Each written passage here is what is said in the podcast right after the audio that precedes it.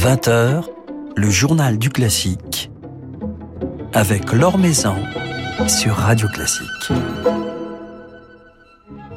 Bonsoir à tous. Je crois que la musique était pour lui un cheminement poétique, faisant ressurgir des souvenirs par le biais de quelque chose qui transfigurait son quotidien, demeurait invisible et non exprimable par des mots. Ainsi écrit Chani Di Luca à propos de Marcel Proust, auquel elle vient de consacrer son nouvel album, aussi personnel que touchant, dont elle défendra les couleurs en concert, notamment ce dimanche, ainsi que le 18 novembre au Théâtre des Champs-Élysées. Chani Di Luca sera à cette occasion notre invitée ce soir. Et puis nous nous offrirons une petite escapade à l'Opéra de Rome en compagnie d'Emmanuel Giuliani du quotidien La Croix. Avant cela, quelques nouvelles du monde musical dont vous trouverez les développements sur le site de Radio Classique. Un rapport faisant état de plus de 120 allégations de discrimination, dont un tiers lié au racisme, secoue le Barbican Center de Londres. Confronté à ce constat accablant, les responsables du plus grand centre culturel d'Europe ont proposé un plan d'action pour lutter contre le racisme au sein de l'institution, s'engageant ainsi à transformer radicalement la culture et les comportements en définissant de nouveaux objectifs de recrutement par la diversité autour de l'ethnicité, du genre et d'autres critères spécifiques. Zubin Mehta, Daniel Barenboim et même Herbert Blomstedt ne détiennent pas le record de longévité en tant que chef d'orchestre. Frank Hammond, un vétéran de la marine américaine qu'il avait intégré comme musicien en 1938, a battu son propre record d'ancienneté. Samedi 6 novembre, à l'âge de 103 ans, il a ainsi dirigé à Washington l'orchestre de l'US Air Force lors d'un concert en hommage aux héros de l'armée américaine Philippe Gau vous dresse le portrait de ce musicien et vétéran de la bataille de Pearl Harbor dans un article publié sur le site de Radio Classique. En ce jour de commémoration de l'armistice, je vous invite à découvrir un bel ouvrage publié par le musée de la musique consacré au violoncelle de guerre, celui que l'on appelle le poilu, euh, préservé justement dans les collections du musée de la musique. Cet instrument fut fabriqué en 1915 par des soldats luthiers Antoine Neyer et Albert Plick et a sauvé la vie du soldat musicien Maurice Maréchal. Une histoire que nous raconte Charles Dérouville dans ce petit ouvrage ouvrage richement illustré, fruit d'un véritable travail d'enquête. Cet instrument, le poilu, avait déjà profondément touché la violoncelliste Emmanuel Bertrand au point d'en faire réaliser un facsimilé par le luthier Jean-Louis Prochasson pour son spectacle Violoncelle de guerre.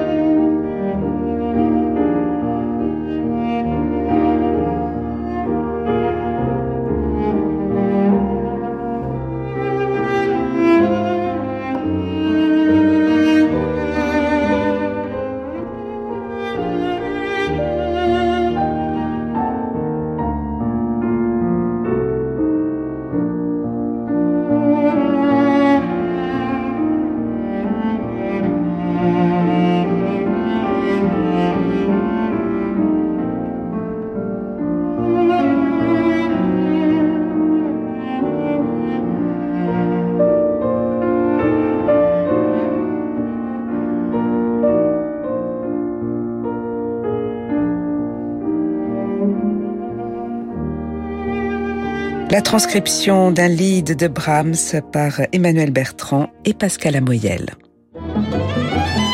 L'Or Maison sur Radio Classique. Après nous avoir euh, dévoilé la dimension mystique de la musique de Beethoven en la faisant dialoguer avec du raga indien, Shani Diluca nous invite à un délicieux voyage musical, poétique, littéraire, rêveur autour de l'œuvre de Proust à travers euh, ses références musicales. Un programme euh, original, onirique, dont elle défendra les couleurs en concert les 14 et 18 novembre au Théâtre des Champs-Élysées. Et elle est avec nous ce soir pour en parler. Bonsoir Shani Diluca. Bonsoir. Le théâtre des Champs-Élysées, justement, vous avez enregistré une partie de, ce programme et où vous jouerez ces prochains jours. C'est une salle qui se prête particulièrement bien à une ambiance proustienne.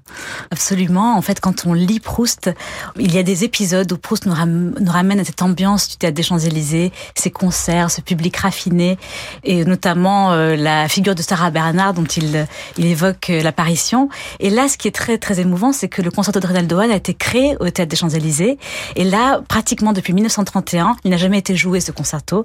Et on va le rejouer là, euh, presque 100 ans plus tard. Donc c'est vraiment... Et puis le jour de la mort de Proust. Donc il y a beaucoup de coïncidences qui se retrouvent autour de ces concerts et du théâtre des Champs-Élysées. Alors on sait, Chani Di Luca, que vous êtes une amoureuse des mots, de la littérature, euh, de la poésie. Vous écrivez d'ailleurs euh, vous-même de la poésie. Les mots de Proust, sont l'écriture. Est-ce qu'ils ont une, une dimension émotionnelle de l'ordre de la musique? On sait qu'il aimait la musique Proust et on va l'évoquer. Est-ce qu'il était lui-même quelque part un, musicien avec les mots, selon vous? Oui, alors je crois que pour moi, les phrases de Proust sont des phrases musicales, notamment par le rythme des mots. Quand on écoute Guillaume Gallienne qui parle dans ce disque, on voit à quel point ce sont des très longues phrases et que le sens du rythme, le sens de la structure est très proche de la musique, aussi bien que les sons. Et le rapport de Proust par rapport à la musique, c'est un rapport bien sûr intime puisque sa mère et sa grand-mère étaient pianistes. Il avait un piano désaccordé dans son jusqu'à son lit de mort. Et on, sait que Proust pianotait euh, parfois, mais que la musique était quelque chose qui était présent depuis sa jeunesse et qui mettait la musique au-dessus de tout. Il disait d'ailleurs que c'était euh, la communication des âmes. Et c'est pour ça que pour moi c'était évident euh, de rapprocher l'âge d'or de la musique française avec la littérature de Proust et son amour de la musique.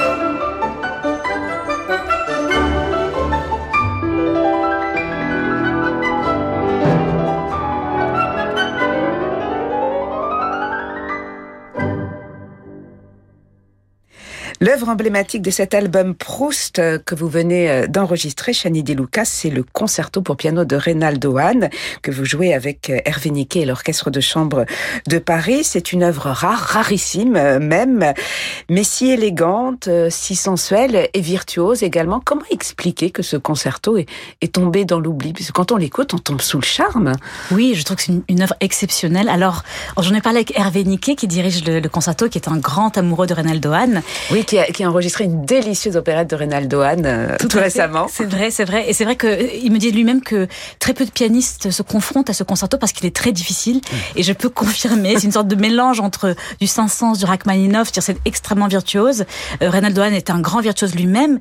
Et puis il y a ce charme français, cette euh, élégance, on dirait du champagne, et puis cette suavité qui est très proche et, très très d'ailleurs élaborée par rapport aux, aux mélodies qu'on connaît de Reynaldo Hahn qui sont plus simples. Mm. Le concerto est vraiment une œuvre d'art euh, à part entière avec des structures, des leitmotifs et quatre mouvements très très intenses, très étoffés. Et donc ce sera presque une première euh, lorsque je le jouerai là au Théâtre des Champs-Élysées. Donc euh, je trouve qu'effectivement il est méconnu. Il y a eu Magda Taliaferro, la grande pianiste à laquelle il a dédié donc ce concerto et qui était une immense virtuose. D'ailleurs c'était la grande pianiste de l'époque.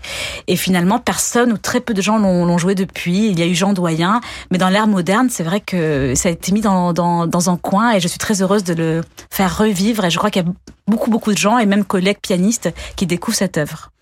La présence de, de Reynaldo Hahn dans, dans ce programme Bruce, c'était, j'imagine, une évidence. Euh, Reynaldo Hahn, c'était euh, euh, l'une des personnes peut-être qui a été le, la plus proche de, de, de, Proust, qui a été son amant, mais qui a été surtout son ami jusqu'à la fin de sa vie. Ah, exact, exactement. On réduit souvent Reynaldo Hahn au fait qu'il était amant, mais ça a duré deux ans et c'était dans leur jeunesse. Mais au final, toute sa vie, ça a été son confident. Et même, euh, il a, je crois, euh, élaboré l'esprit critique de, de Proust par rapport à la musique. Ils avaient des débats ensemble sur les concerts. Proust qui était très souffrant et qui avait finalement euh, dévoué toute son énergie à écrire à la recherche du temps perdu, écoutait souvent les concerts au théâtrophone, une sorte de téléphone où il écoutait par exemple les opéras de, Wagner pendant des heures. Et il en discutait avec Reynaldo Hahn. Donc euh, c'était une influence majeure dans sa vie. Et là, c'est vrai que j'ai eu grand plaisir de faire aussi découvrir des pièces solo de Reynaldo Hahn et ce concerto qui pour moi est vraiment un chef-d'œuvre. Alors vous évoquez les références musicales de Marcel Proust dans cet album, Chani Di Luca. Alors on sait qu'il aimait la musique, la musique française, notamment Fauré en premier lieu, qu'il admirait tant, mais aussi Debussy, Saint-Saëns. Il aimait également la musique germanique, Richard Strauss et Wagner. Il était même très influencé par par les opéras de Wagner. Oui, absolument, euh, notamment euh, Tristan Iseux ainsi que Parsifal.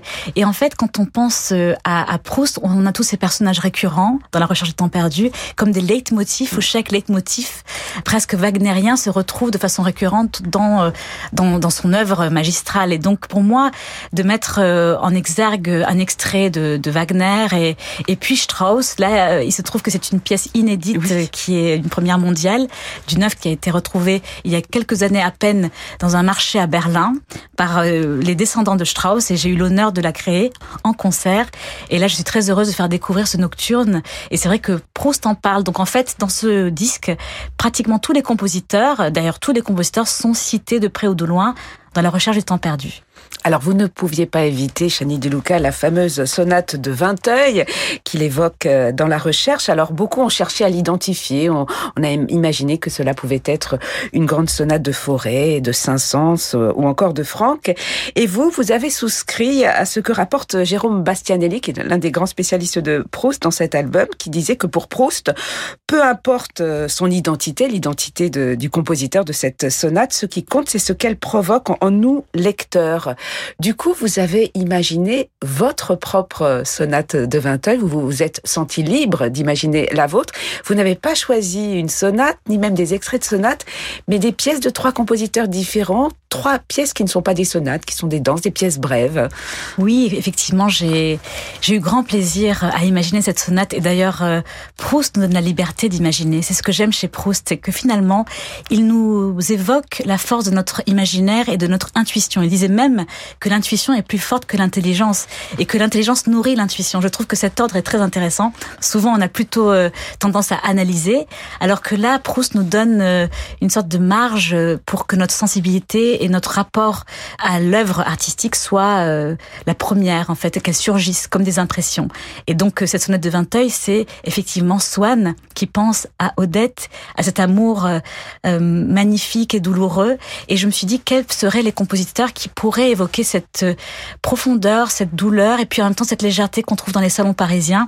Et, il y avait trois figures qui apparaissaient pour moi. C'était Reynaldo Hahn, bien sûr, mais aussi Eugène Isaïe, qui fréquentait ces, ces salons, qui a rencontré Proust, et Cécile Chaminade, qui était aussi une grande figure de l'époque. Et donc, euh, j'essaie de trouver ces caractères et c'est qui représentent vraiment l'esprit proustien, parce que finalement, Proust nous perd dans ses pistes. Il nous parle de, on imagine un peu de Beethoven, un peu de Franck. On a pensé que ça sonate de Franck ou Saint-Saëns. Mais là, j'ai voulu vraiment donner une sorte de palette de cette sonate de Vinteuil pour qu'on aille nous-mêmes dans d'autres sphères, comme Proust nous donne l'occasion dans son écriture.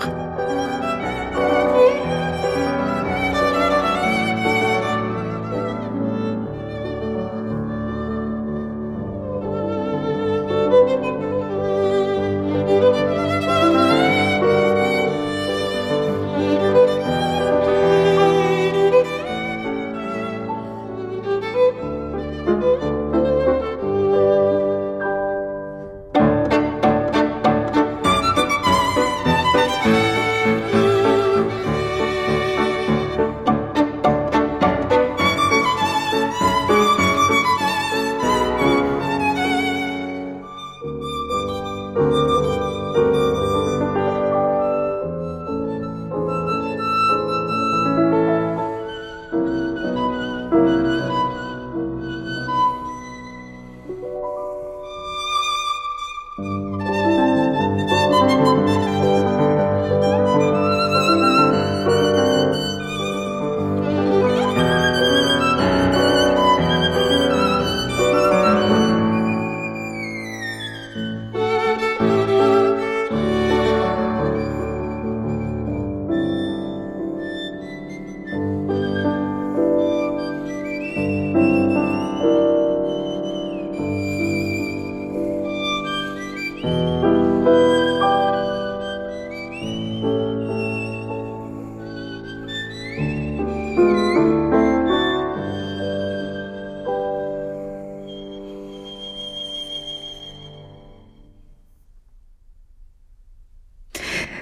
Votre sonate de Vinteuil, Chani Di Luca, telle que vous l'avez imaginée et enregistrée avec le violoniste Pierre Fouchendré, elle inclut notamment une pièce de Cécile Chaminade, euh, une sérénade espagnole de Cécile Chaminade. C'est votre troisième mouvement de la sonate de Vinteuil. Est-ce que Proust faisait mention de, de compositrice?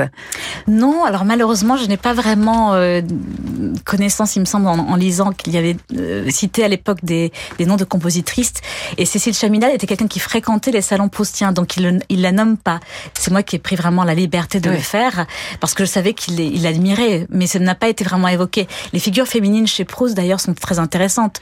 On voit tout à fait entre Odette, Madame Verdurin, toutes les facettes de, de femmes puissantes, de femmes brillantes, de femmes qui étaient vivantes et modernes. Et c'est aussi euh, une façon, euh, je trouve, merveilleuse de rendre hommage à Proust et à sa vision de la société.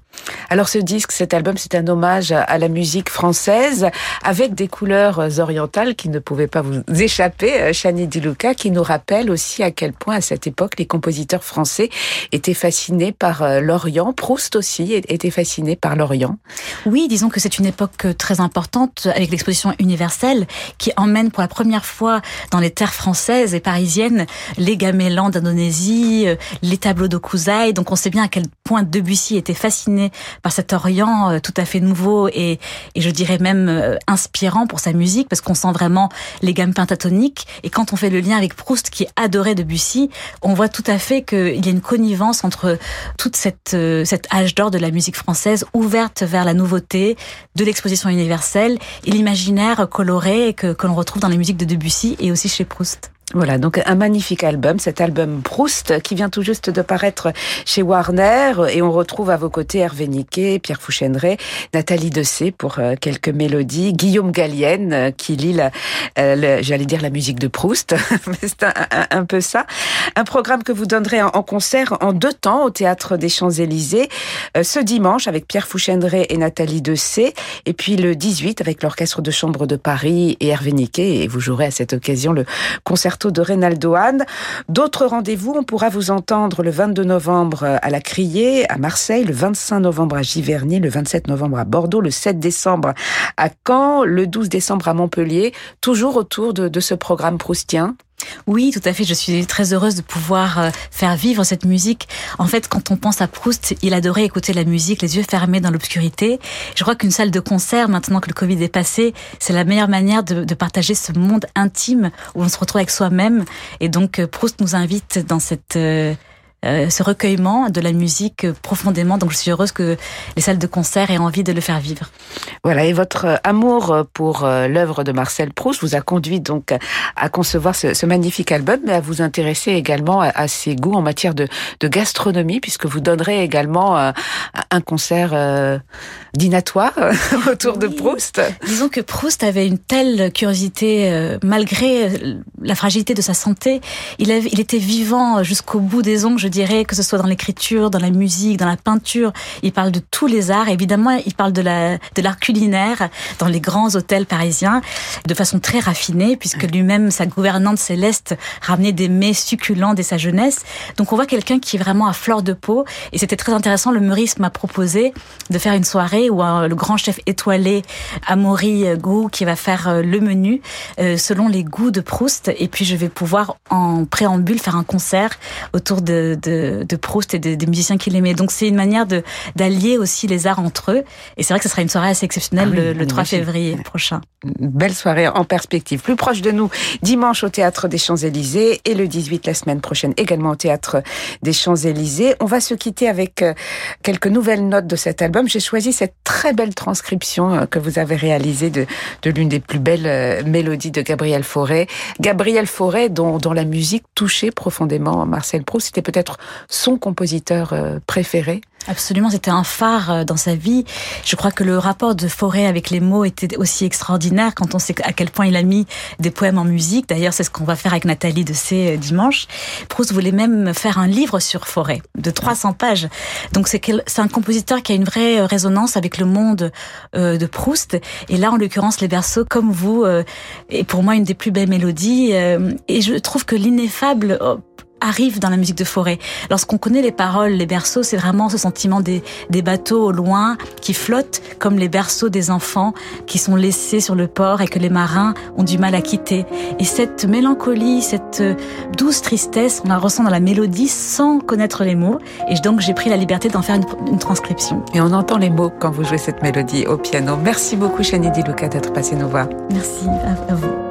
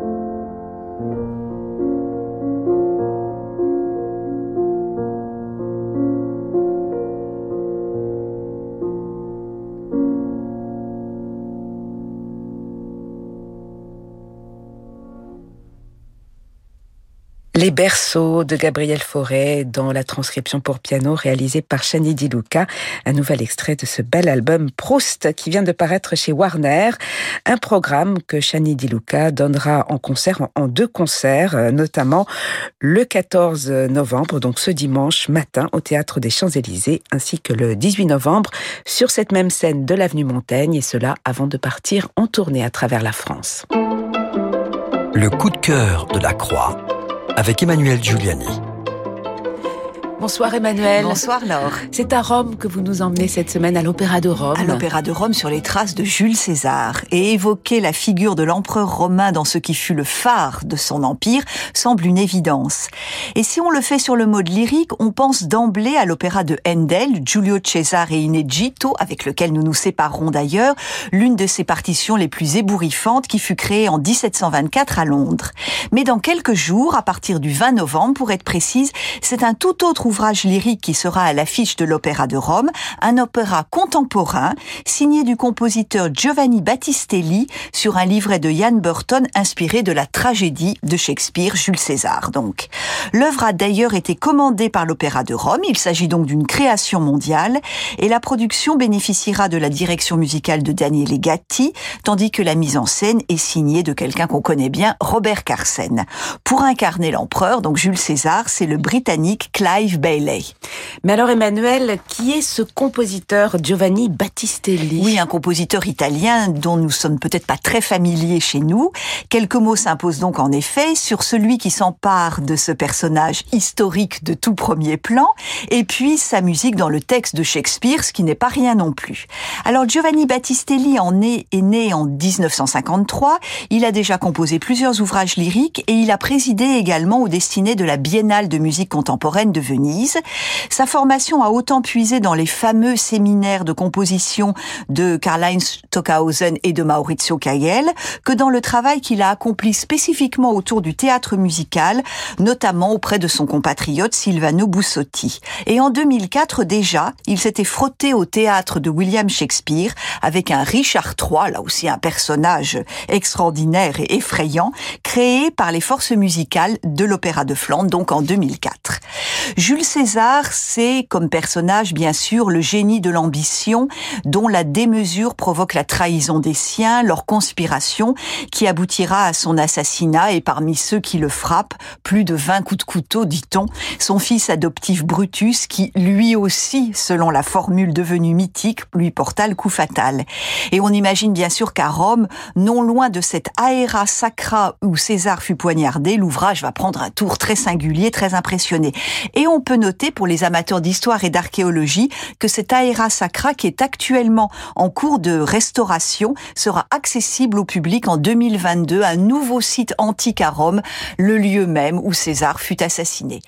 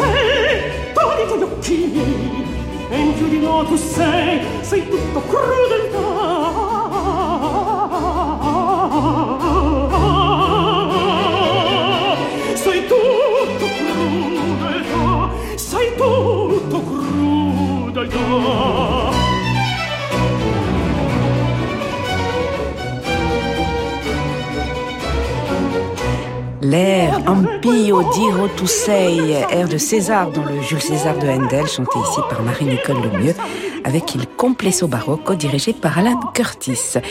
Merci beaucoup Emmanuel pour ce petit voyage à Rome. Merci Laure. Et à la semaine prochaine pour une nouvelle escapade. Merci à Lucille Metz pour la réalisation de cette émission. Demain, nous serons en compagnie du pianiste Florian Noack qui viendra nous présenter son merveilleux album consacré aux études d'exécution transcendante mais si poétique en même temps de Liapunov. Très belle soirée à tous, soirée qui se prolonge en musique avec Francis Drezel.